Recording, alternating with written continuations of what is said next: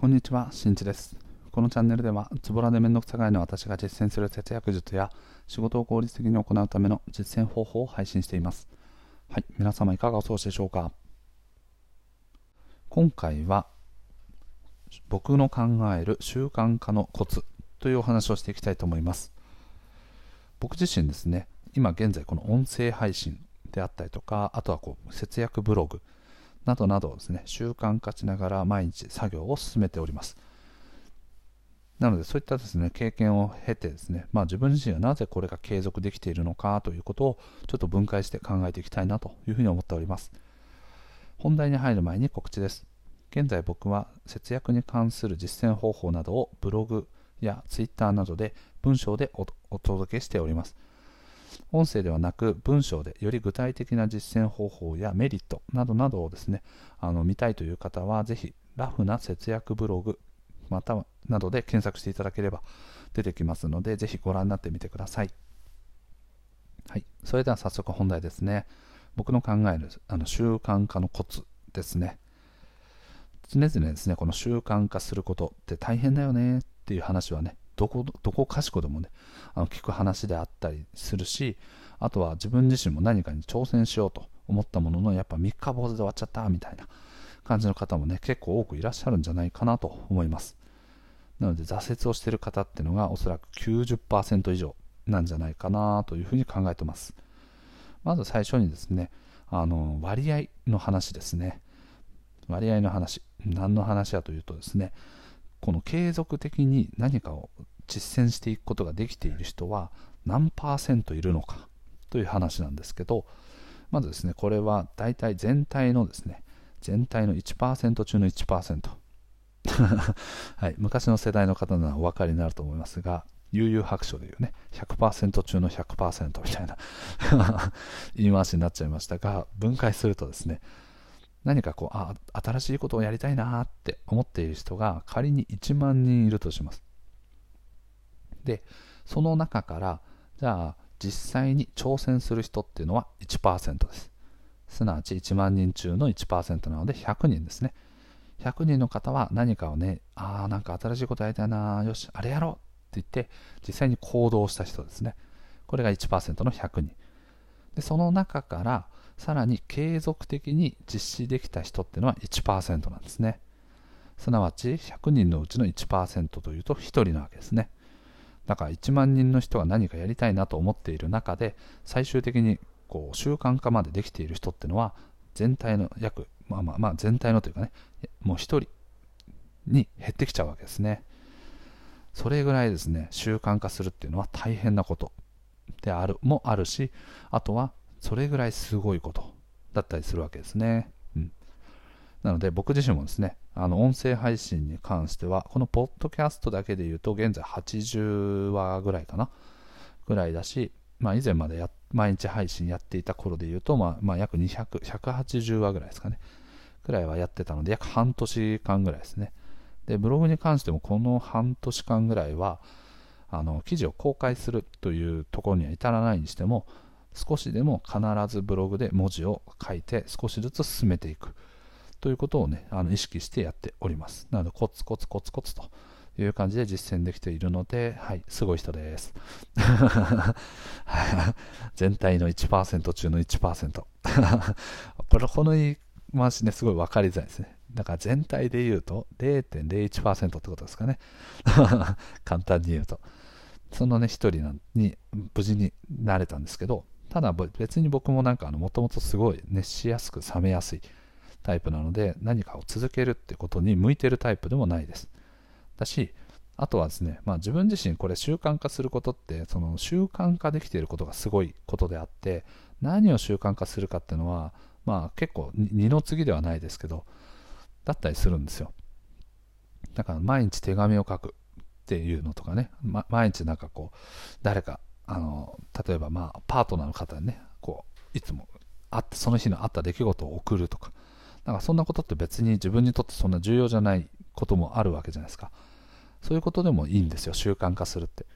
それがまあしょぼいかしょぼくないかっていうのは別にどうでもよくて。それをただ続けられる人何にせよ続けられる人っていうのは1万人のうちの1人しかいないわけですから。だそういった小さいことからコツコツやるっていうのも一つ手なのかなとは思いますね。で僕自身がですね継続して習慣化する際にですね意識していること。ああなんか自分これがあったからできたのかなっていうポイントについてお話をしていきたいと思います。1個目は目標が明確になっていること。そして2つ目は行動が具体的に決まっていること。あとはいつも同じタイミングでやること。この3つが僕の中で重要だなというふうに考えてます。まず1つ目ですね。目標が明確になっていること。これはと目標っていうのは、まあ、どういう状態になっているかっていうのを示すわけですね。でその際にですね期限と状態この2つをセットで考えていきます。そうすると例えばじゃあ今年中に僕はブログで何人の人に見てもらうとか1万人の人に見てもらうとか10万人の人にこう累計延べ累計で、まあ、1万人の人に見てもらうとかそういったような目標を立てていきます。で目標を立てるとそこにですね期限がついていると人ってねあの行動する意識っていうのはかなり生まれるんですね。なんかこう仕事とかでもあのこれやっといてねとかって言われた時になんかこうあなんか別に期限言われてないからちょっとゆっくりやろうかなみたいな思う時あるんですけどただ上司がですねじゃあこれやっといて今週中にって言った瞬間にあの行動がね行動する意欲っていうか意識っていうのがかなり強くなるんですよね。なぜならそこは期限というですね、リミットがついているので、そのリミットまでに間に合わせないといけないっていうことから行動をね、あのこう促進させていく効果があるんですね。なので仕事の、ちょっとここは余談なんですけど、仕事ってなかなか成果が上がらない人っていうのは、自分自身でこの目標というかね、あの期限を設定していないケースっていうのはほとんどですね。例えば、なんかこう自分のもうすぐ評価の時期今期の評価を上げて給料をアップさせたいと思っている時にじゃあ具体的にはといつどういう状態になっているのかを示しなさいみたいな。っていう時にじゃあとまず細かくね考えていくといいんですよ。じゃあいつまでにどういうことをしますとか。それを別に上司から言われてなくても自分自身でそういう目標みたいなのを立てて細かい目標とかを立てていくとそれらを遂行していったその先に最終的な目標の達成があるわけですね。その際の目期限付けみたいなものが自分自身できてない人っていうのはなかなか成果が上がりづらい傾向にはありますね。ここは余談というか、余談というか若干次の話にもつながってます。が、と、今回のね、1個目、目標が明確になっていること。それぐらい期限と状態を示すことが人間の行動を促進していく。あのね、この原動力になっていく。ので、これはまあ、一つ僕の中で成功してたコツなんじゃないかなというふうに思ってます。そして2つ目ですね、あの行動が具体的に決まっていることですね。よく口癖でね、頑張ろうとかって言う人もいると思うんですけど、じゃあ具体的に頑張るって何っていうのをね、より深掘りして、かつですね、定量的なあの行動に落としていくってことが、あのうまいあのできてくると継続しやすくなってくると思います。例えばじゃあ、じゃあなんかこう、習い事を新しくしようとか、まあいいですね。僕が今やってるラあのダイエットですね。ダイエットをしていて、じゃあ僕は週に3回ね、ランニングをしようとか、そうすることでね、大体まあ5キロぐらいね、これ半年ぐらい続けてれば5キロぐらい痩せるんじゃないかみたいな感じ。で、よし、頑張ろうっていう感じで始めるんですけど、そうではなくて、この場合はですね、まあ、週3日っていうように、あの制限というかね、状態を明確に示しているように見えるんですけどそうそれに加えてですねより具体的に落としていくってなると例えば何曜日にやるのかそして何分間走るのかまたは何キロ1回で走るのかっていうのをよりこう具体的にでかつですねしっかりと目標が達成できているか目標に向かった行動がそれが毎日達成できているかどうかを測るための定量のある定量的な数字が入っていることが重要ですね。例えば毎日5キロ走る。うん、なので、この5キロ走りきれていれば、目標に到達するための行動ができているっていうことになるわけですね。それはですね、まあ、あの週3日ランニングしますとかっていうと、例えば家出て5分で帰ってきても、よし、今日はランニングできたみたいな、っていう形で、まあ、あの自分自身も甘くなるし、ついついこうね、あの今まで習慣の習慣化できているものがない方についてだとすぐに挫折してしまうことになるのでより具体的な行動の基準をね定めることが僕は良かったのかなというふうに思ってます。そして3つ目ですね。タイミングを常に同じにすること。例えば僕自身でブログを書くよということを今現在習慣化してきつつあるんですけどこの音声配信も一緒ですね。そうなった時にやる時間っていうのを常に一緒にしてます。なのでブログに関してで言うとだいたい夜ですね。子供を寝かしつけた後。なので時間で言うとだいたい9時からかな。9時ぐらいからブログを書き始めて2時間とかね。1時間から2時間ぐらい。でここはですね僕自身はまあ1日最低でも500文字は書くっていうルールにしてますね。なのでさっきの行動の部分で毎日500文字以上を書くっていう具体的な行動の目標を立ててます。でそれらをやる際には夜の9時から、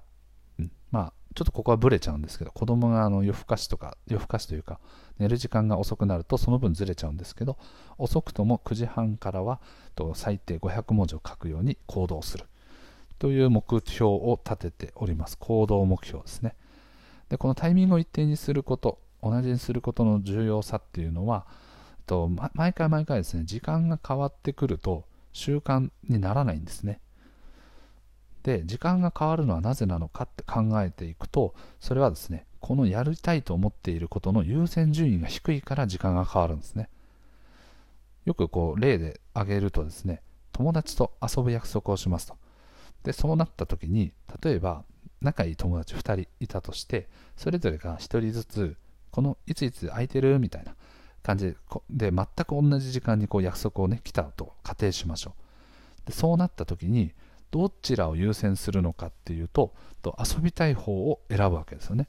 すなわち大事なことを優先的に選ぶわけですね。で